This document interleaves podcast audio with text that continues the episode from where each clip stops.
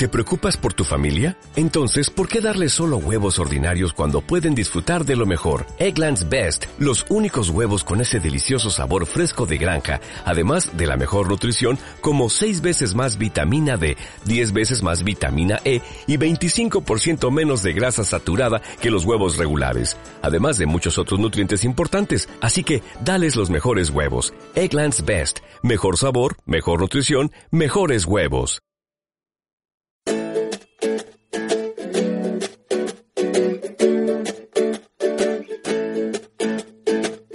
Hoy, en Lunes Inspiradores, Herminia Gomá.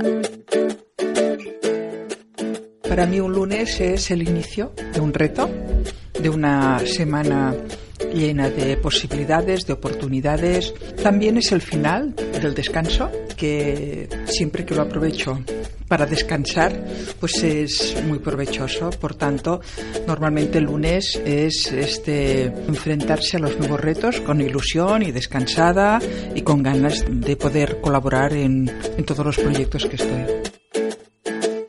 Lunes Inspiradores, con David Tomás y Edu Pascual.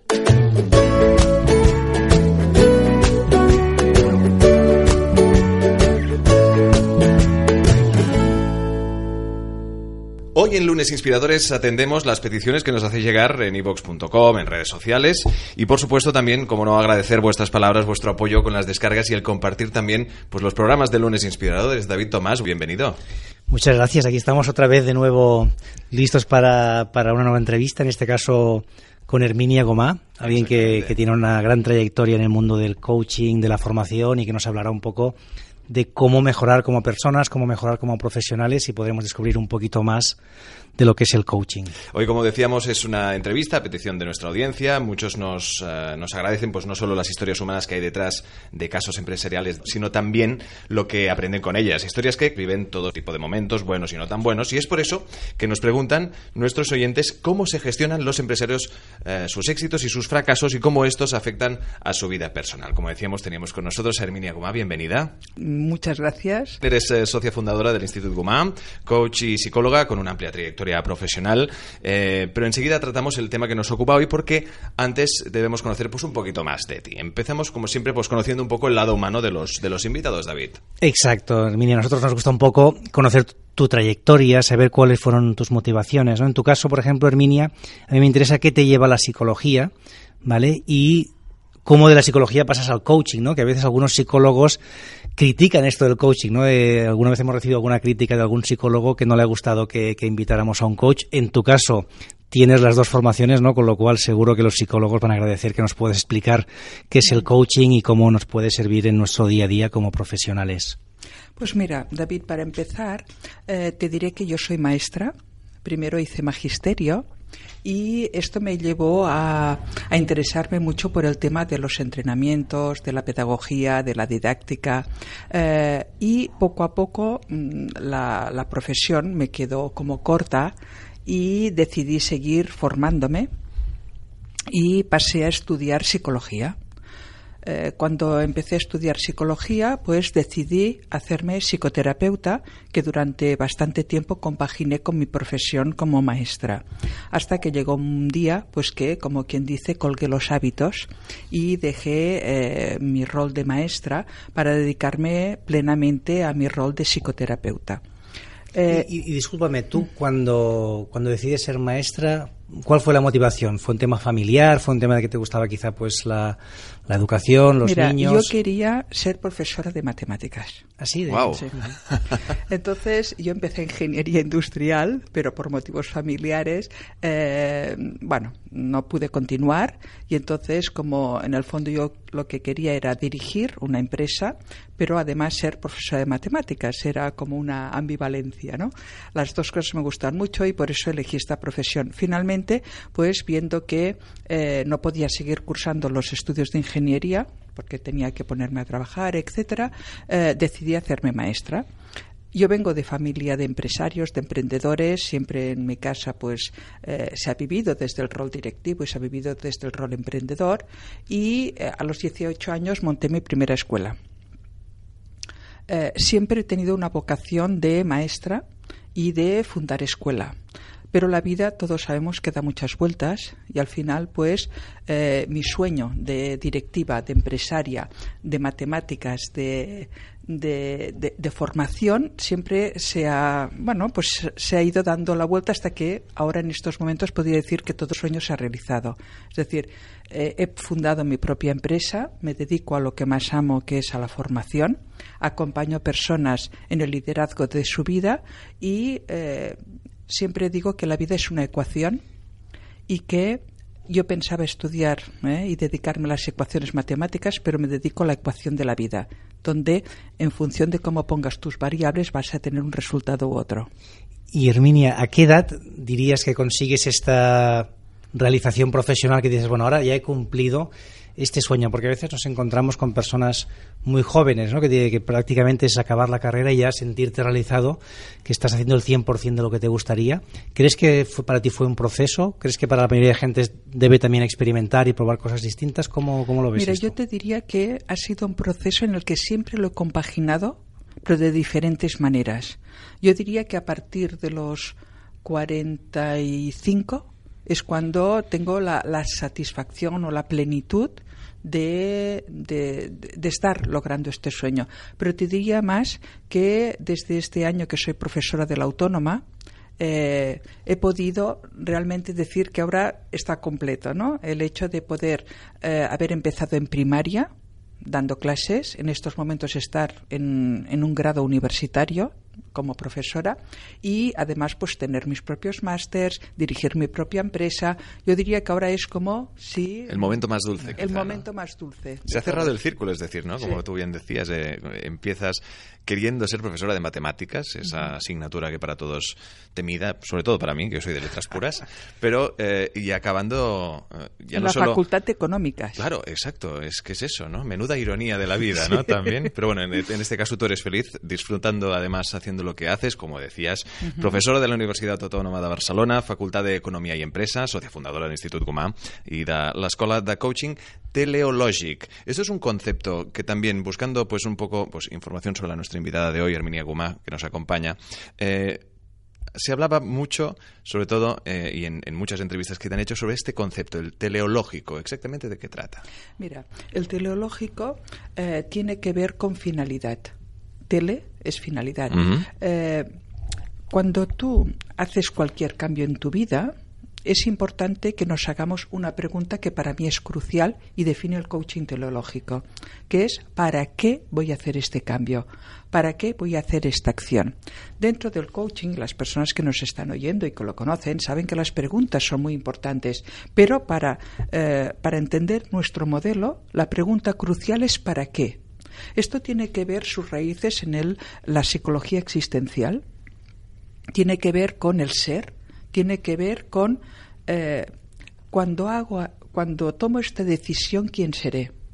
Y esto es tan importante para un directivo como para un, una ama de casa, para un estudiante. ¿Para qué voy a hacer lo que voy a hacer? Aquí podríamos hacer el símil un poco del ratón que va dando vueltas, ¿no? Que muchas veces podemos poner un objetivo que nos parece muy atractivo, pero cuando nos preguntamos el para qué, nos damos cuenta que quizás no tiene que ver con lo que nos lo que nos gustaría hacer en la vida, ¿verdad? Claro, porque muchas veces hacemos cosas a la tuntún sin tomar conciencia de para qué queremos hacer aquello. Si tú, por ejemplo, me dices, ahora tengo una duda, tengo un dilema. Sí, pero para entender este dilema, eh, ¿me quedo trabajando o me voy con mi familia? Eh, el tema no es si me quedo trabajando o me voy con mi familia. El tema es para qué quieres quedarte, para qué quieres estar con tu familia. Ves un poco más allá para poder superar este dilema existencial que tú tienes. No se trata de que tengas que poner en valor el trabajo o la familia. Se trata de para qué te quedas. ¿Por qué? Porque muchas veces creemos que este valor, el valor que es importante para nosotros, es lo que nos hará tomar la decisión cuando es una emoción. A lo mejor, ¿para qué me quedo? Es porque tengo miedo de que me despidan. Entonces, ¿esto justifica que tú te quedes? ¿Para qué te estás quedando? Entonces, es importante cuando nos encontramos en dilemas importantes en nuestra vida que podamos acudir a esta pregunta, ¿para qué voy a hacerlo o para qué no voy a hacerlo? Y ese tipo de preguntas, em, no es fácil que alguien se las haga solo, ¿no? Y aquí nace un poco la figura del coach. No sé si nos puedes contar qué te lleva pues a descubrir el coaching, a ser una de las pioneras en España, a trabajar en pues mira, este sector. En el campo de la inteligencia emocional, en el 96, yo creo que empecé a hacer a ser la pionera eh, en generar formación para directivos para eh, desarrollar su inteligencia emocional. Anteriormente, los psicólogos trabajábamos mucho en lo que se conocía como habilidades sociales. En estos momentos, pues lo que trabajamos es en el desarrollo de la inteligencia emocional. Y fue a partir de Goleman eh, que yo empiezo a generar formación muy específica para desarrollar competencias del liderazgo.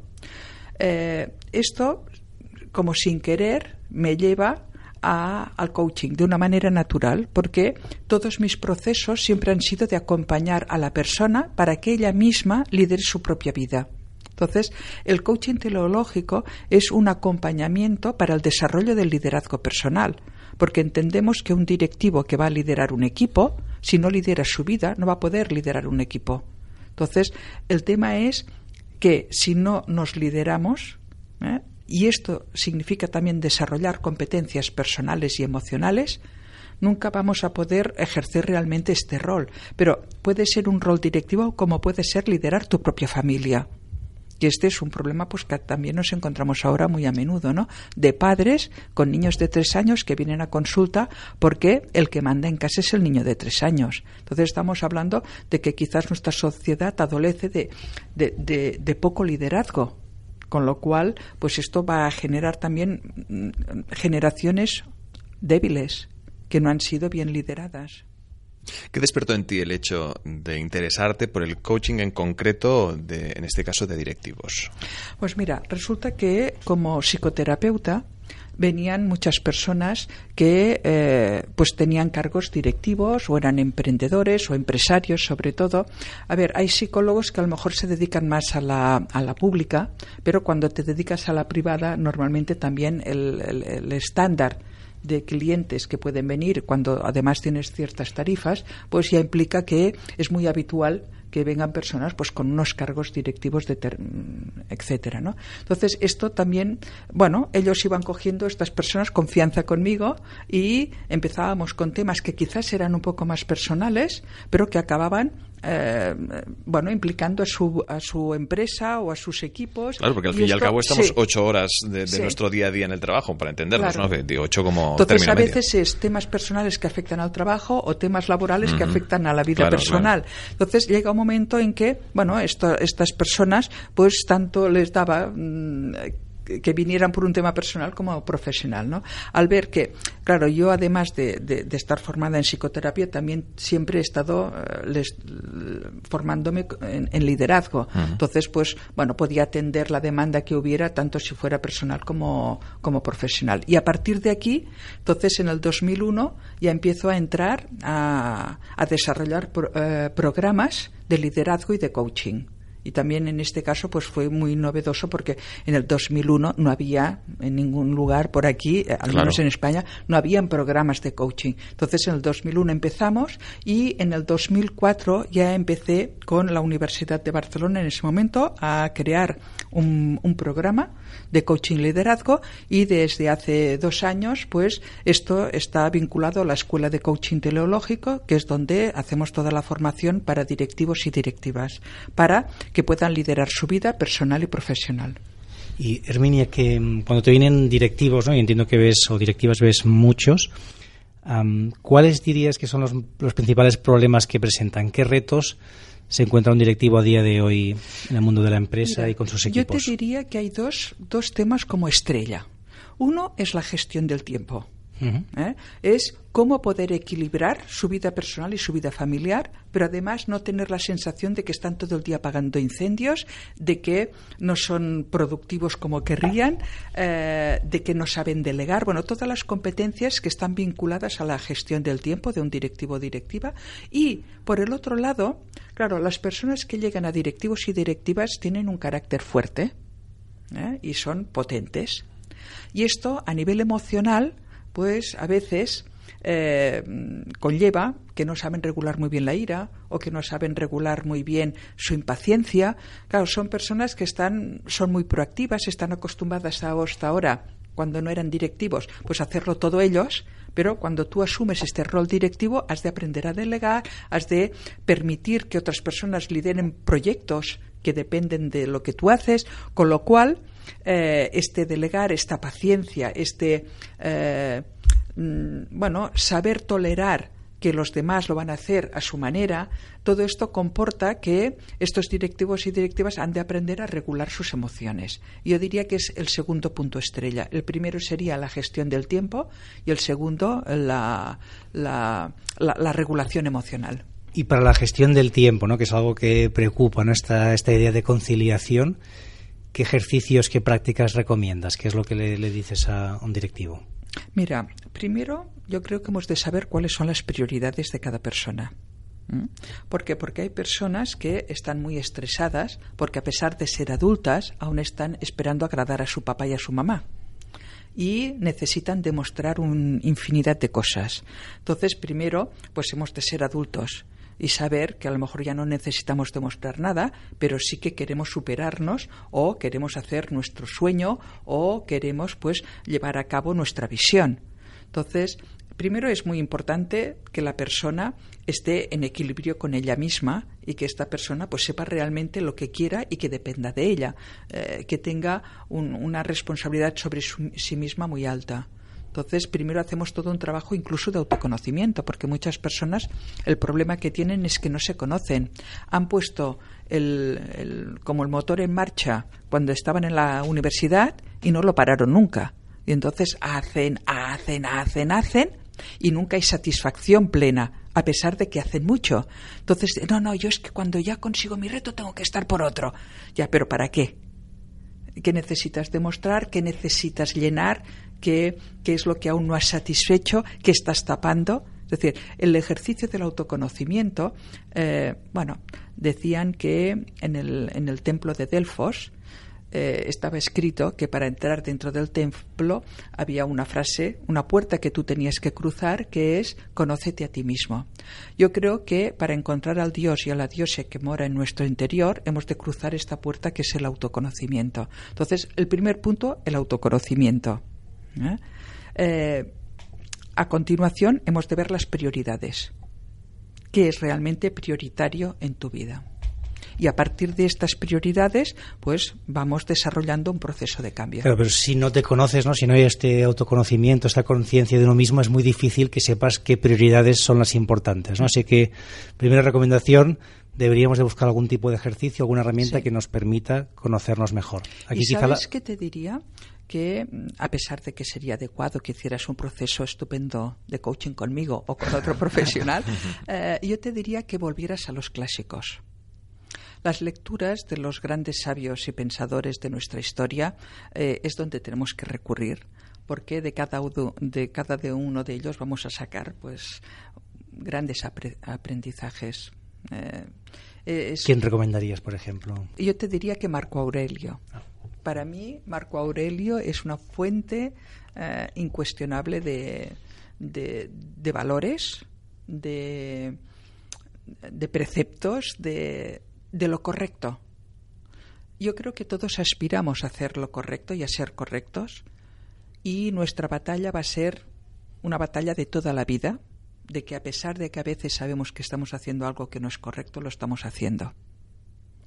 Y esta, el, encontrar esta, estas virtudes, ¿eh? que en el fondo cuando hablamos de, de lo clásico estamos hablando de virtudes, la búsqueda de estas virtudes, de que nuestras conductas estén alineadas con aquello que consideramos virtuoso, nos va a llevar toda la vida.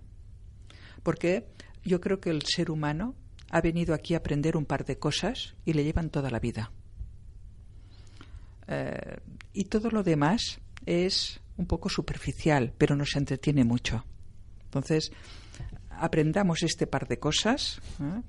y tenemos toda la vida para irlo aprendiendo. Claro, el hecho de tomarse un poco la vida con más calma y sobre todo el saber el por qué se está haciendo tal cosa, ¿no? Por qué se están llevando pues mm, varios objetivos dentro de tu ámbito laboral y saber exactamente cuál es su finalidad. Tú hablabas antes pues de estos directivos que hacen, hacen, hacen y hacen aún sin saber, no saben por qué, pero solo porque necesitan hacer mucho, porque a lo mejor, y aquí es donde entra la pregunta, es porque quizá a nivel de sociedad somos así. En España siempre se ha intentado, supongo que también esto está cambiando, pero a nivel empresarial es el no decir no a, nada, intentar eh, abarcar o solucionar y el no delegar, que quizás sea uno de los principales problemas. Mira, tú ahora, Edu, mm, me lo has puesto muy en bandeja y lo voy a aprovechar. Adelante. Eh, has comentado el por qué. Bien. Pues dentro del coaching teleológico, el por qué está prohibido. Te explico. Te explico el motivo por qué está prohibido. Cuando nos hacemos la pregunta ¿por qué? Vamos al pasado. Es decir, si yo ahora estoy haciendo alguna cosa, es porque pensé, decidí, hice, pero en el pasado. Cuando yo pregunto para qué, me dirijo al futuro. Entonces, a pesar de todos los porqués de mi vida, que hay infinidad, porque esto, porque tomé esta decisión, porque tomé la otra, por lo que sea, porque tenía miedo, porque me lo pidieron, porque no quería defraudar, por lo que fuera. Pero esto es del pasado. Entonces, yo no puedo ir atrás para modificarlo. Lo único que es, sabiendo lo que decidí hasta ahora, por los motivos que fueran, la pregunta es, ¿qué quiero hacer a partir de ahora? Y para tomar esta decisión necesito saber para qué, con qué finalidad lo voy a hacer. Porque ahora no se trata de huir hacia adelante, se trata de, con conciencia, ir donde yo quiero ir. Y para eso he de pararme y preguntarme qué rol es el que quiero desempeñar, qué objetivo quiero cubrir, qué necesidad quiero satisfacer, cómo puedo ayudar y para mí también es muy importante si es algo ético o no. Estamos acostumbrados a que las personas tomamos decisiones sin quizás cuestionarnos si lo que vamos a hacer es ético o no. Entonces, yo creo que el liderazgo solo se puede sostener si hay una base ética. Y esto significa tener en cuenta a los demás. Entonces, quizás la lucha más grande ¿eh? que me encuentro con los directivos y directivas es que han de conciliar coraje y consideración. Es decir, hasta qué punto no quiero ser el blando, pero tampoco puedo imponer. Es decir, es la asertividad de me respeto en la medida que respeto al otro. Y en temas de comunicación, ¿cómo ves al conjunto de los directivos? ¿Crees que tienen una tienen buenas herramientas, saben comunicar, saben explicarse, porque yo tengo la sensación de que es uno de los grandes problemas en el mundo de la empresa, que probablemente si un directivo pudiera explicarse más, quizá una gran parte de la conflictividad que hay, pues la podríamos eh, eliminar. Mira, David, yo lo que te diría es que, en primer lugar, el directivo ha de saber escuchar. Todos tenemos grandes ideas y todos podemos salvar el mundo y todos podemos conseguir éxitos y comunicarlo. Lo que he visto a lo largo de los años es que aquellos directivos que saben escuchar son los que logran mejores resultados. Esto no significa una escucha pasiva, sino una escucha para enterarme, para entender, para comprender las necesidades del mundo y después, con conciencia, tomar decisiones. Pero primero es escuchar. ¿Y sabes cuál es el problema que yo me encuentro en los procesos? Que muchos clientes te lo dicen, es nadie me había escuchado de verdad de esta manera. Nadie me había comprendido. Nadie me había hecho ir más allá de donde yo quería ir sin empujarme. Claro, también un poco existe esta, o debe existir, supongo, esta, esta barrera del, del directivo con alguien que intenta ayudarle, que supongo que es, es difícil de, de atravesar y de ahí pues eh, tu buen trabajo en el que evidentemente te encuentras con personas, aquí por ejemplo al menos nos hemos encontrado muchos directivos de, éxito que no eran felices en, en, su trabajo y han decidido cortar por lo sano y empezar de nuevo en un proyecto tal totalmente nuevo, dejar un puesto seguro, con un buen salario, etcétera, etcétera, y empezar con un proyecto que quién sabe hacia dónde irá, ¿no? Me imagino que te has encontrado con muchos casos así. Sí, y, y a veces el dolor está en lo que hacemos ya que aquello que hacemos no está, eh, no es coherente con nuestros valores. Esto, por ejemplo, lo estamos encontrando en muchas personas de banca que empiezan un proceso de coaching por el sufrimiento que tienen de la incoherencia que hay entre sus propios valores y los valores de la organización y hay un sufrimiento enorme. Es, un tema serio. ¿eh? Sí, sí, En este momento nos estamos encontrando con muchas personas con una categoría alta, con unos sueldos importantes, con un estatus, que están decidiendo dejar sus organizaciones y emprender otros proyectos mucho más acorde con estos valores humanos. Y claro, con sus principios, exactamente. Entonces, esto nos lo estamos encontrando. Pongo un ejemplo de banca, pero te podría decir otros sí, ejemplos. Hoy en día, por desgracia, sí. Mm. Y alguien que nos escuche, que quizá no esté 100% convencido o enamorado de su trabajo, ¿cómo puede saber si, si debe empezar a escucharse y cambiar? Si por el contrario quizá pueda cambiar su organización. ¿Qué le recomendarías a una persona? ¿Cómo identifica esta persona si, si lo que está haciendo está alineado con sus valores, porque a lo mejor muchas personas pues les faltaría este, esta pausa, ¿no? este, este nivel de autoconsciencia ¿no? por la velocidad en que vivimos. ¿Qué le podríamos decir? Mira, mm, cuando éramos pequeños nos enseñaban a conjugar el verbo amar, que creo que es fantástico, pero creo que también nos deberían enseñar a conjugar el verbo parar. Yo paro, tú paras, él para. ¿eh? Parar es importante y a continuación enseñaría el verbo respirar. Yo respiro, tú respiras, él respira. Paremos, respiremos y escuchémonos.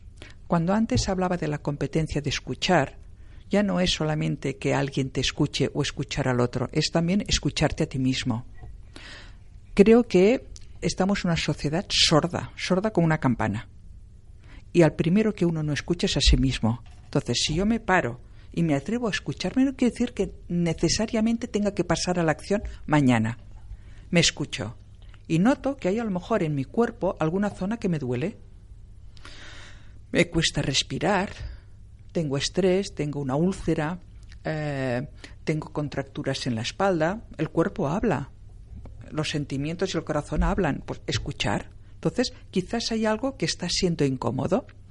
Esta incomodidad puede ser porque no sea competente, y me esté exigiendo algo en lo que no soy competente, pero también puede ser que esté haciendo el mandato de otra persona. Es decir, se esperaba de mí que hiciera y yo he cumplido con todo aquello que se esperaba de mí. A veces es un tema de miedo económico, de decir, bueno, pues mejor me quedo aquí, ¿eh? porque tengo miedo de eh, no encontrarme eh, con las condiciones que tengo ahora. Los factores pueden ser múltiples, ¿no? Pero cuando tú lo escuchas, para ya digo, primero no imagines que es para mañana hacer el cambio. Cuando vienen clientes con esta problemática, siempre les digo que son tres años. Desde el momento que tú escuchas hasta el momento que das el paso. Hasta que haces el cambio, ¿no? Hay un proceso. Hay un proceso. Y cuando a ti te garantizan que el proceso es más rápido, ves con cuidado. Porque estamos hablando de personas adultas con una carga familiar habitualmente importante o incluso una hipoteca personal, ¿eh? pero que mm, a ciertas edades tú no tienes un apoyo detrás que pueda sostener este cambio. Entonces, hazlo con cabeza. Escucha tus emociones, tu instinto, tus eh, sensaciones, pero toma la decisión con cabeza. Tampoco eh, improvises, ¿no? Porque quizás si no tienes claro ese para qué, si no te conoces bien, quizás es un cambio, si eres muy impulsivo. Y sabes qué pasa a veces cuando se hace así, y esto alguien ha leído un libro, ha ido a una charla, ha ido a un curso, le han dicho, no, porque tú tienes que escucharte, porque tú puedes hacer. Sí, pero cuando esto lo haces sin cabeza, resulta que te fías de que tienes un paro de un año o algo así, de que te han dado una indemnización, lo que sea, y que en un año tú vas a encontrar el proyecto de tu vida. ¿Qué es lo que lamentablemente nos encontramos? Que al cabo de un año esta persona no ha podido tirar adelante todavía su proyecto y ha de coger una, un trabajo que era peor que el que tenía antes de salir. Entonces, yo, yo apuesto y acompaño y me encantan las personas que quieren liderar un nuevo proyecto, pero ya digo, con cabeza. Preparémonos, analicemos el mercado, busquemos recursos, busquemos apoyos, realmente conozcamos si ese sueño lo necesita alguien, porque yo puedo tener una gran creatividad, pero esa creatividad no la necesita nadie. O nadie necesita aquello que a mí me gustaría vender. Entonces, tener un poco de cabeza antes de que este proyecto, eh, o sea, buscar una red para tomar una decisión tan importante como esta. Son consejos que son extrapolables también a, a todas estas personas profesionales, jóvenes generalmente, que eh, empiezan con sus proyectos, en este caso startups, en los que incluso pues no tienen un núcleo familiar eh, creado y que a lo mejor también pues se dedican casi al 100% de su día a día a, su proyecto, un poco pues evidentemente empujados por la ilusión, empujados por el trabajo eh, y me imagino que todo sería aplicable, un poco también preverles de hacia dónde pueden llegar o de lo que les puede pasar. Yo diría que es un target un poco distinto. Claro. ¿Eh? Muchos de estos emprendedores son muy jóvenes. Hoy, como la juventud se alarga tanto, muchos de estos nos encontramos que tienen familias detrás que pueden sostener un poquito, pues, o durante un tiempo esta situación un poco incómoda. Yo les diría siempre que busquen inversores. Que uh, estar en, en, su guarida, creando ¿eh? y pasándoselo bomba ¿eh? Eh, es muy friki y muy interesante, pero se han de buscar inversores. Claro. Entonces, eh, es también un tema de prioridades. Entonces, ¿quién va a invertir en tu proyecto? ¿Qué pasa? Que muchas personas que se sienten tan cómodas en su solitario hacer, les falta una de las R's del éxito, que son las relaciones. ¿Mm? Probablemente están obteniendo buenos resultados, que es la otra R del éxito, pero no tienen relaciones. No todo se hace a través de las redes. Las relaciones cara a cara continúan teniendo un peso muy importante. Nos encontramos que muchas de estas personas, porque son clientes nuestros, los conocemos, son como tímidos. Son personas con bastantes pocos recursos a la hora de comunicarse y de interactuar o de tomar la iniciativa. Entonces, eh, hablar en público, conocer a otras personas eh, es importante. Dedicar un espacio de tiempo a relacionarse y a conocerse y a perder los miedos de poder interactuar y de pedir o de promocionar sus productos.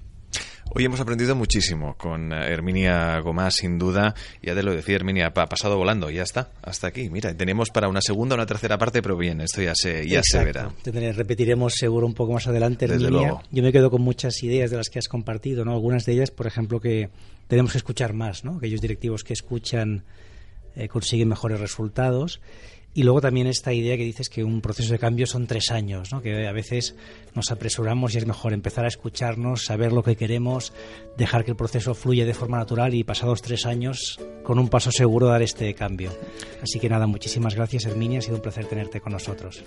Psicóloga, coach, profesora de la Universidad Autónoma de Barcelona, Facultad de Economía y Empresas, socia fundadora de Instituto Gomá y de la Escuela de Coaching Teleológico, directora del Máster en Liderazgo Personal y Coaching Teleológico en Barcelona y Colombia, que esto también eh, da para otra conversación, directora de posgrado en Autoestima y Liderazgo Personal y autora del blog coachingparadirectivos.com, para quien se quiera anotarlo y evidentemente quiera seguir pues la fantástica trayectoria profesional de nuestra invitada de hoy, Herminia Gomá. Gracias de verdad. Gracias David, gracias Edu. Lunes Inspiradores.